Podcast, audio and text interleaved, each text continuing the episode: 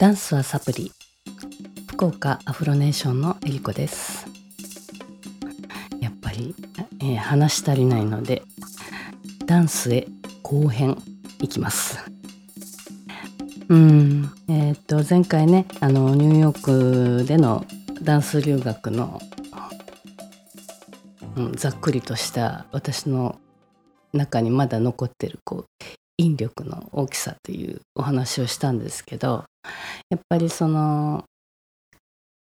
留学終わって日本に戻って、まあ、日本での生活で、まあ、日本日本に戻るとダンスの先生としてお仕事をしてるもんですからやっぱりずっとそのアメリカのいろんな要素が私の感覚から抜けないんですよね。でも前に目の前にいるのは日本人の生徒さんで私は日本人でどんなに頑張ってもアメリカ人にはなれないんですけれどもやっぱりそのいい意味で活かせる部分っていうのはたくさん活かしたくてうん。そのやっぱり自分がいろんなお友達にこう成長を流されてきたようにやっぱり褒めるポイントっていうのはできたできないではなくやっぱりうん、その日の体調にもよりきりなんですけどやっぱり生徒のねちょっとした変化にも気づくようになってやっぱり、うん、1年2年って経つと何ですかねこう自分が乾いたスポンジのようになったような気がしてでちょっと2週間ぐらい行ってきますと。でちょこちょこ、うん、ひどい時はひどくはないですけどひどい時は年に1回アメリカにニューヨークに戻って、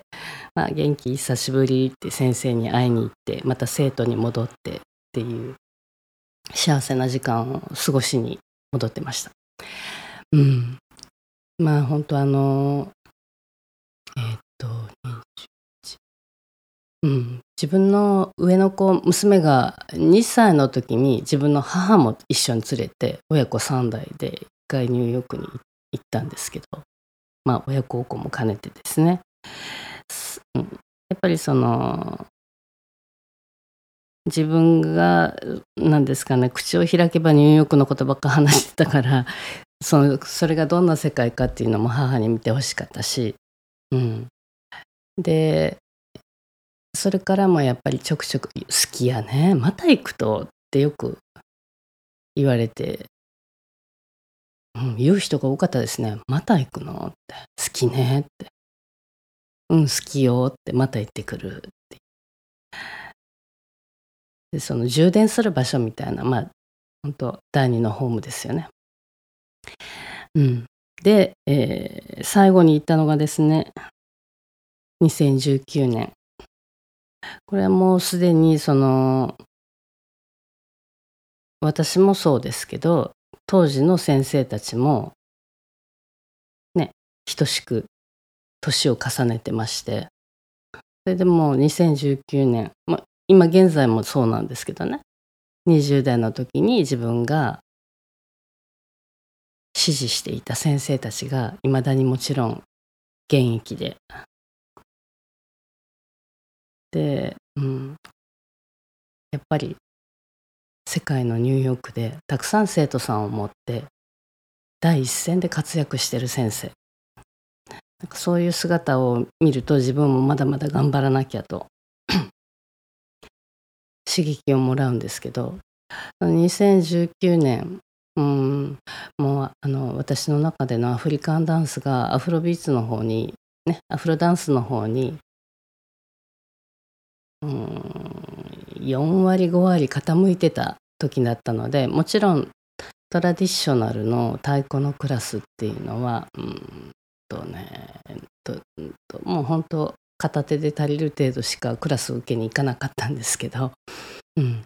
もうあのアフロダンスの方が先生たちが20代というすごい若いカルチャーなんでそこに自分をポーンと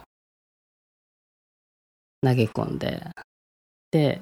全身で刺激を浴びるっていう。それが2019最後、うん、ですね。まあその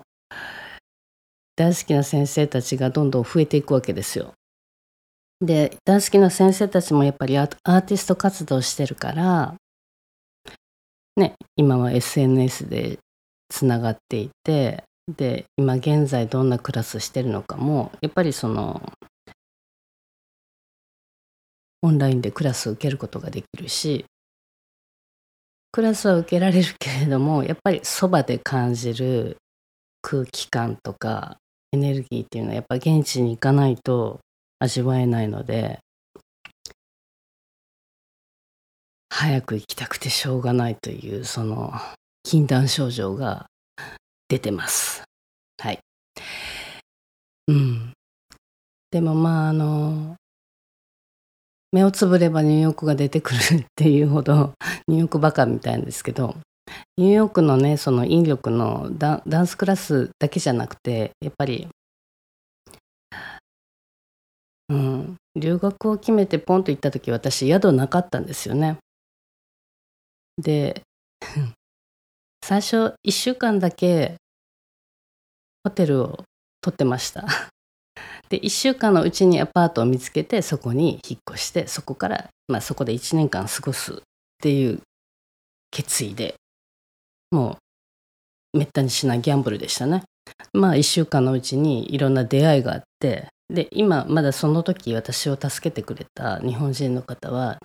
ニューヨークにまだ住んでます。なので私がちょこちょこニューヨークに行く時っていうのはそこのうちにお世話になってます。うん、なのであの飛行機代しかいらないんですね。うん、でやっぱり食生活とかも、うんね、語ればきりがないんですけど街並みを普通にもうあの歩くだけもうね飛行機降りてでマンハッタンに着いてでその友達というか先輩のねお家に着くまでの街並みだけであのなんかねカスカスになった自分が急速充電されるような感じで、うん、一回あの何ですかね。もう何年前だっけ。ニューヨークがすごく大変になった時期があったんですよ。でやっぱりビルを持ってた私のダンスの先生も次々手放さなきゃいけなくなって自分のスタジオも手放してレンタルスタジオでレッスンを開いてた時期があったんですけど。そんなひどいニューヨークの時でも 街はキラキラしてましたね。人もエネルギッシュで。だから今その世界的にねもう特に日本は経済的にも危ない状態ですけどそれでもやっぱ一人一人がうん何ですかね。まず、うん、自分がぶれない軸を持ってで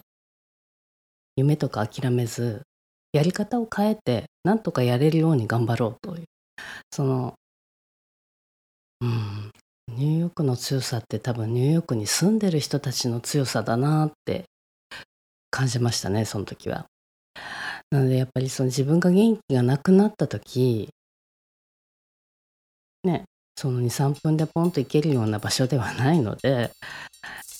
やっぱニューヨークのお友達と連絡を取り合ったりとかして、うん、それもなんか私にとってはダンス以外のサプリかなって